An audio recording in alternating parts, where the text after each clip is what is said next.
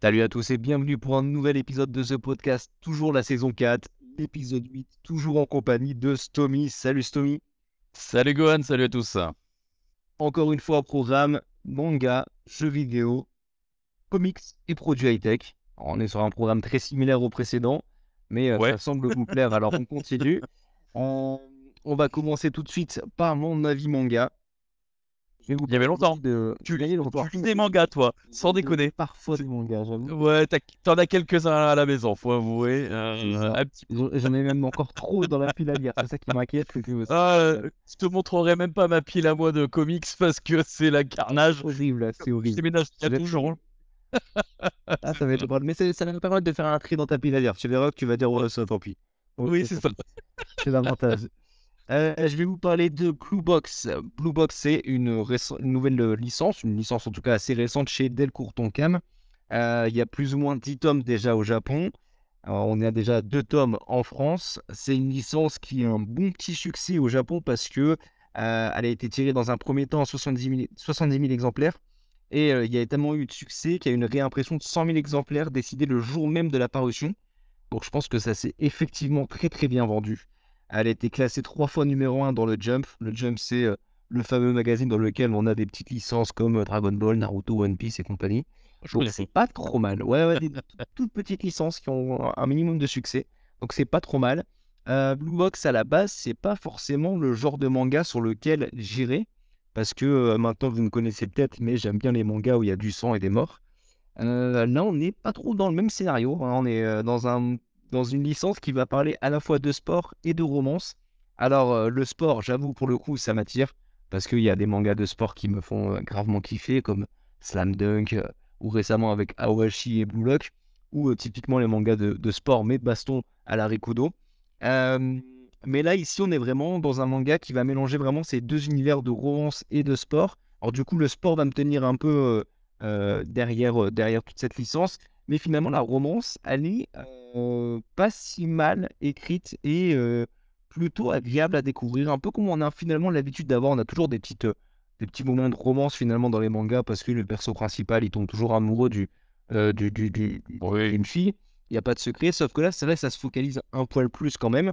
Mais c'est pas, franchement, c'est pas inintéressant. Alors, on va découvrir les deux persos. Donc, Taiki euh, Inomata, qui est un collégien et membre du club de badminton.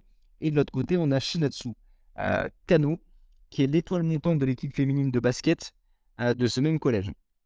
Elle a un an plus, si je dis pas de bêtises.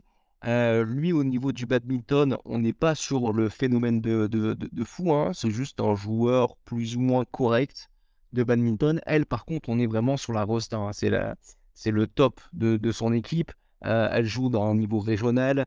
Elle est attendue euh, à un niveau international un peu plus tard. Donc, on est vraiment sur un niveau euh, complètement différent. Euh, lui, depuis quelques temps, il ne fait que la regarder. Il fait que finalement rêver d'elle, on va dire ça comme ça Ouais. que ça, ça serait pas mal de sortir avec elle ou au moins de pouvoir lui parler. Et euh, son souhait va finalement euh, euh, être exaucé parce qu'en fait, il s'entraîne dans le même, même endroit, dans la même salle de sport.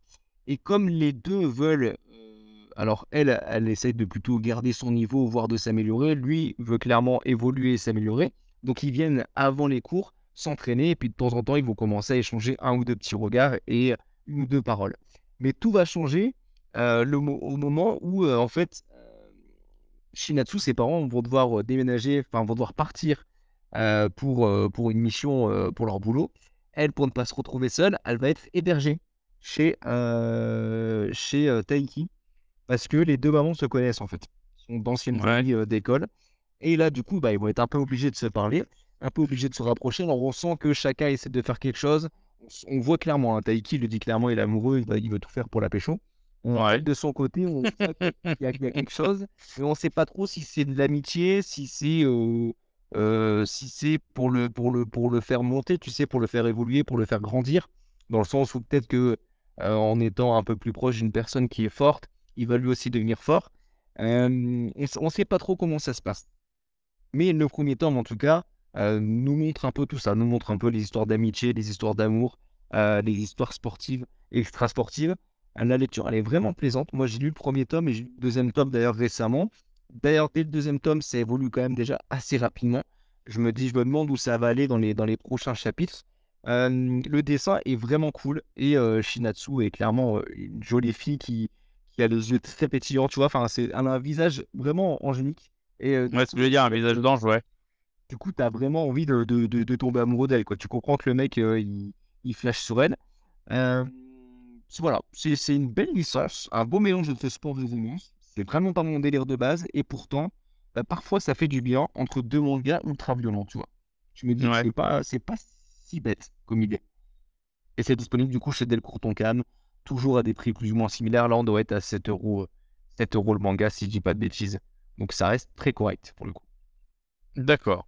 Voilà un peu pour mon avis du coup sur Blue Box. Euh, on va enchaîner avec ton avis sur un, un petit jeu vidéo, c'est pareil, une petite licence très peu connue. Euh, qu'il s'agit plutôt même du DLC d'une licence Ouais. très peu connue. Tu vas nous en dire plus sur tout ça.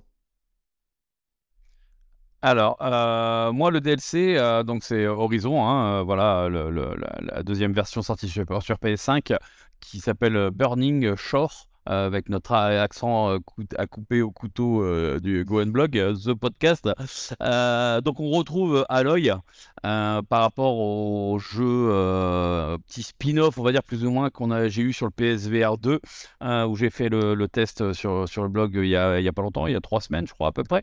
Trois semaines, un mois maintenant. Donc là, on retrouve Aloy, donc ça fait plaisir de la retrouver dans une nouvelle aventure où bah, bah, elle continue ses aventures, hein, voilà, comme si euh, les jeux vidéo ne reflétaient pas euh, euh, toutes ses aventures et qu'il y avait d'autres choses. Donc c'est l'avantage du DLC. Donc c'est une continuité, donc on est carrément bien dans la suite à la fin la fin du, jeu vidéo. Et donc on va, on va découvrir une autre partie de la carte, donc là qui va être axée sur Hollywood. Donc c'est assez intéressant, tu vois les, euh, la marque Hollywood là, tu sais, euh, tout en haut là sur la montagne, à moitié défoncée, machin.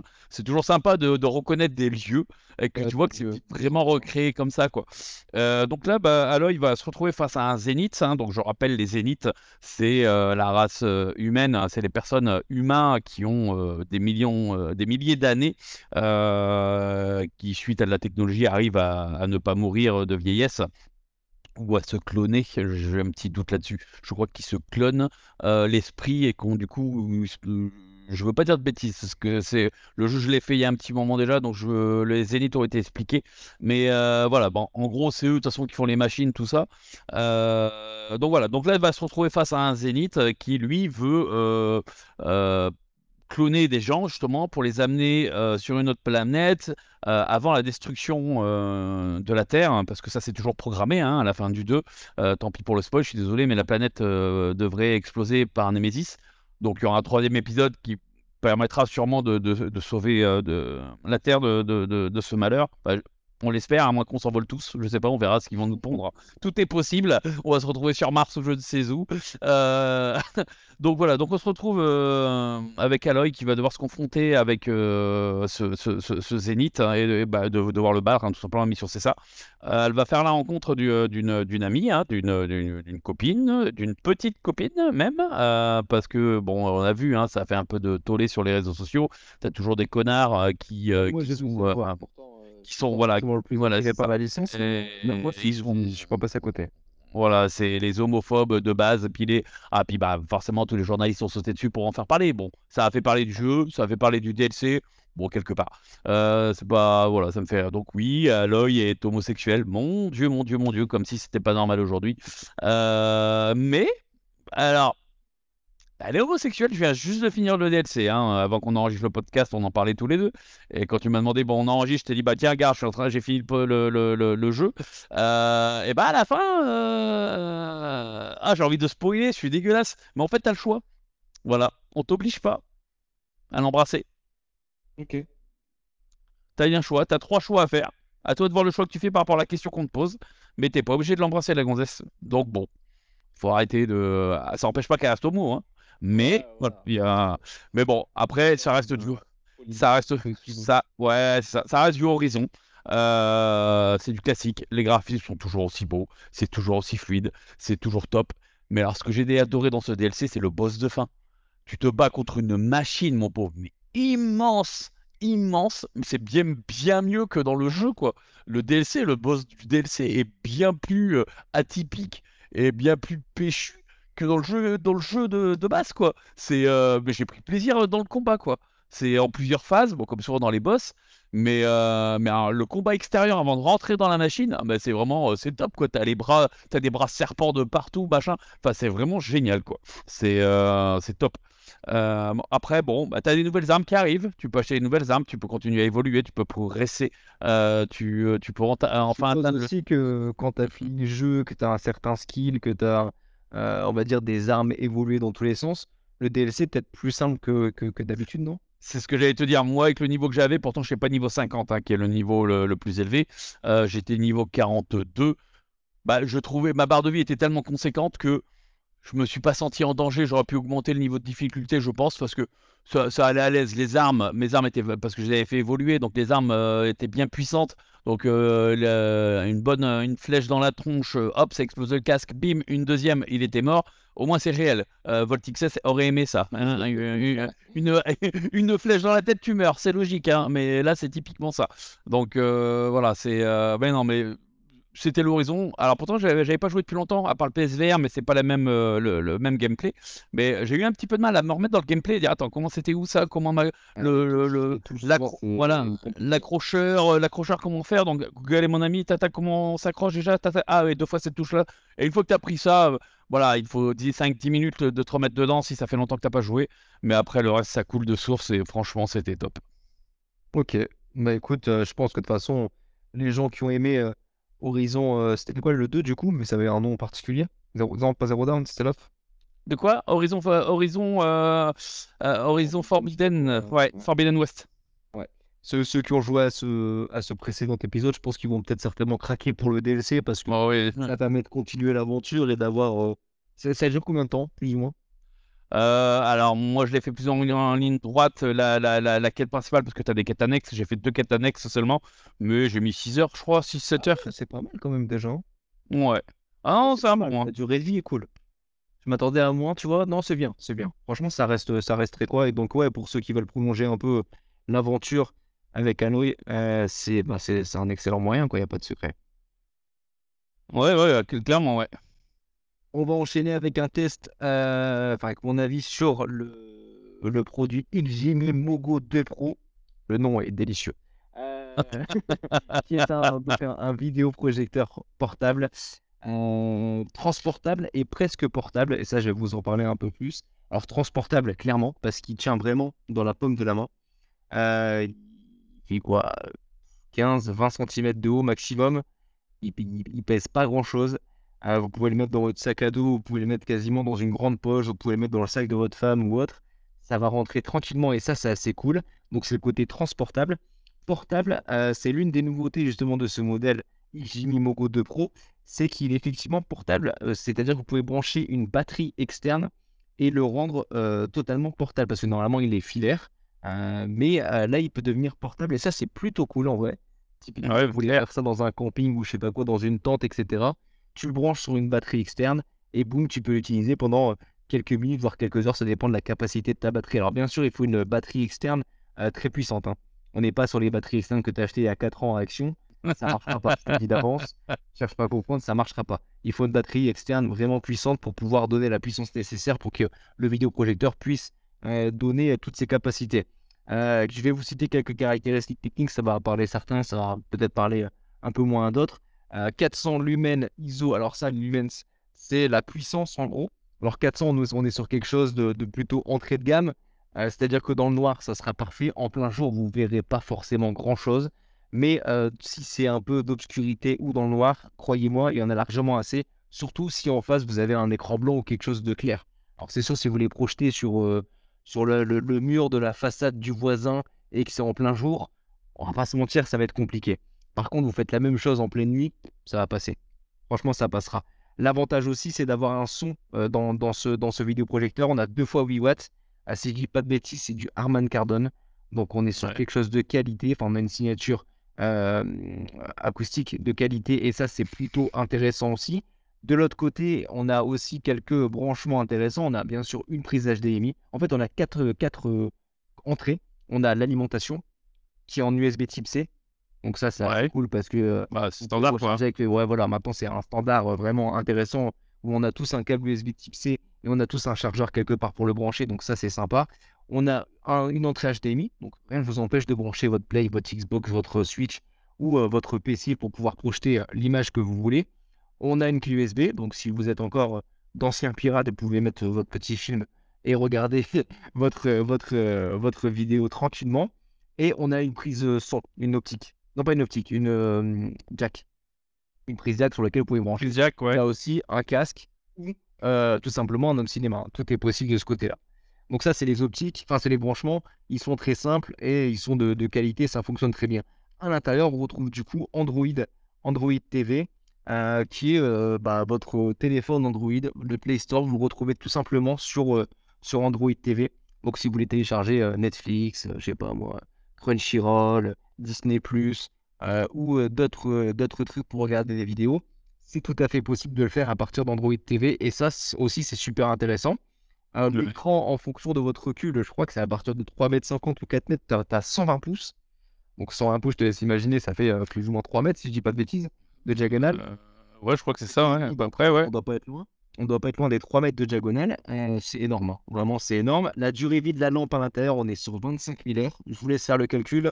Euh, sera mort avant la fin de la durée de, de- de vie de la lampe. Vous aurez changé de vidéoprojecteur entre temps. Et euh, il, est aussi, il a aussi plein de petites technologies super intéressantes. Typ- Typiquement, la protection intelligente des yeux. C'est-à-dire que quand quelqu'un va passer devant, euh, alors c'est pas forcément que les yeux, mais quand quelqu'un va passer devant, ça va se mettre en pause automatiquement. Donc en gros, si un enfant passe devant le, le- le faisceau, pour pas lui cramer les yeux inutilement, ça va se mettre en pause, ça va se couper. Ça, c'est un petit truc en plus qui est plutôt intéressant. L'autre technologie que j'aime énormément, c'est toute la partie techno qui permet de, de faire un réglage totalement automatique.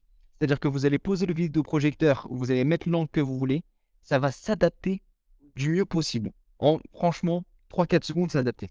Tout automatiquement.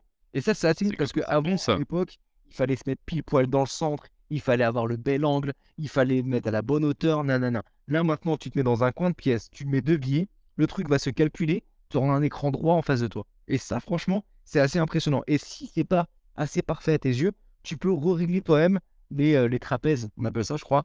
Euh, donc, la, comment dire, le- le- l'angle et l'orientation euh, du faisceau. Et franchement, pour le coup, ça sur le truc, c'est vraiment hyper impressionnant. Alors, c'est une technologie qui existe depuis quelques temps. hein. Ils n'ont ont pas inventé le truc. Et, comment dire, c'est pas une nouveauté, nouveauté. Mais moi, depuis que je teste des vidéoprojecteurs de ces deux dernières années, c'est inclus dedans. Mais c'est vraiment quelque chose qui est hyper utile. Et on peut limite plus s'en passer euh, une fois qu'on a goûté à ça, quoi. Donc voilà un peu pour le, le vidéoprojecteur. Alors, il est disponible quand même au prix de 600 euros, ce qui est un coût. Mais euh, les anciens vous diront aussi que les vidéoprojecteurs à l'époque, ça coûtait euh, 1500, 2000 balles. Ah ouais, c'est peut-être plus cher que ça. Et, euh, et donc, du coup, là, finalement, on est, je vais mettre des guillemets, hein, que à 600 euros, qui reste un prix très raisonnable. Alors, il y a régulièrement des promotions. hein, si vous appelez Black Friday, des trucs comme ça, vous aurez toujours euh, au moins 100 balles en moins. Donc, euh, c'est plutôt, euh, plutôt intéressant de voir ça comme ça aussi. Et comme je le disais, le truc est hyper transportable. Il est presque même portable si vous le reliez à une, à une batterie externe. Et j'ai retrouvé le petit lien que j'avais mis qui expliquait la taille. Alors je retrouve ça, ça fait 16 cm de haut sur 11 de large et 11 de profondeur. Donc vous voyez le truc, c'est vraiment pas grand quoi. Ça permet vraiment de le mettre n'importe où, ça pèse pas grand chose. ça c'est vraiment quelque chose de très très cool. Donc voilà un peu pour mon avis sur le, le euh, XGMI Mogo 2 Pro. De toute façon, comme d'habitude, ce dont on vous parle là actuellement, vous allez pouvoir retrouver des avis beaucoup plus complets et euh, beaucoup plus détaillés sur le blog qui, je rappelle, s'appelle goanblog.fr. Donc n'hésitez pas à le consulter très régulièrement. On va enchaîner avec euh, la dernière partie, ton avis sur un comics. Ah, j'ai eu le, j'ai eu le cœur qui, qui a- Ah, j'ai hésité à vous parler de Garden of the Galaxy 3 que j'ai été voir hier au cinéma, Oh. tu vois. Allez, comme tu veux, comme tu veux. Allez, on part sur les Gardiens de la Galaxie. Allez, tiens, ça change un petit peu. Euh, donc j'ai été voir le Gardien de la Galaxie 3 hein, qui clôture euh, donc la- la- les aventures euh, des Gardiens. Euh, ça avait été annoncé, hein, la trilogie, ça clôture, ça finit. Et bah franchement, vu tous les navets qu'on a eu de Marvel ces derniers temps, mais je parle de tous les navets. Euh, même Thor n'était pas exceptionnel. Hein, était, euh, je il y a quelque chose qui me gênait dans Thor. Euh, peut-être son costume, entre autres. Enfin bref. et puis Ant-Man, j'en parle même pas, qui était une pure navet. Mais voilà, on n'avait pas eu un très bon Marvel depuis très très très longtemps. heureusement qu'il y a quelques séries qui sortaient un peu du lot. Mais alors celui-là, il était super. Franchement, c'est un pur gardien. C'est génial. L'histoire est top parce que c'est vraiment centré sur Rocket. Euh, sur son enfance, sur comment il est devenu ce qu'il est. Euh, c'est très intéressant. Et le retour de, de Medusa, hein, parce que pour ceux qui savent, elle est morte dans les Avengers, mais avec un voyage dans le temps, euh, l'ancienne est restée à l'époque d'aujourd'hui, qui a totalement oublié, bah, pas l'a pas oublié, mais elle ne, le connaît pas parce que c'était pas elle, qu'elle était amoureuse de Star-Lord, qu'elle faisait partie des gardiens, etc. voilà, donc aujourd'hui c'est une ravageur, c'est ça qui est marrant. Elle fait partie des Ravageurs avec Sylvester Stallone, pour ceux qui l'ont vu dans le, dans le deuxième épisode. Donc euh, voilà, donc elle, elle, elle, vient dans les gardiens sans être un gardien, puis elle va apprendre à bah, découvrir ses gardiens.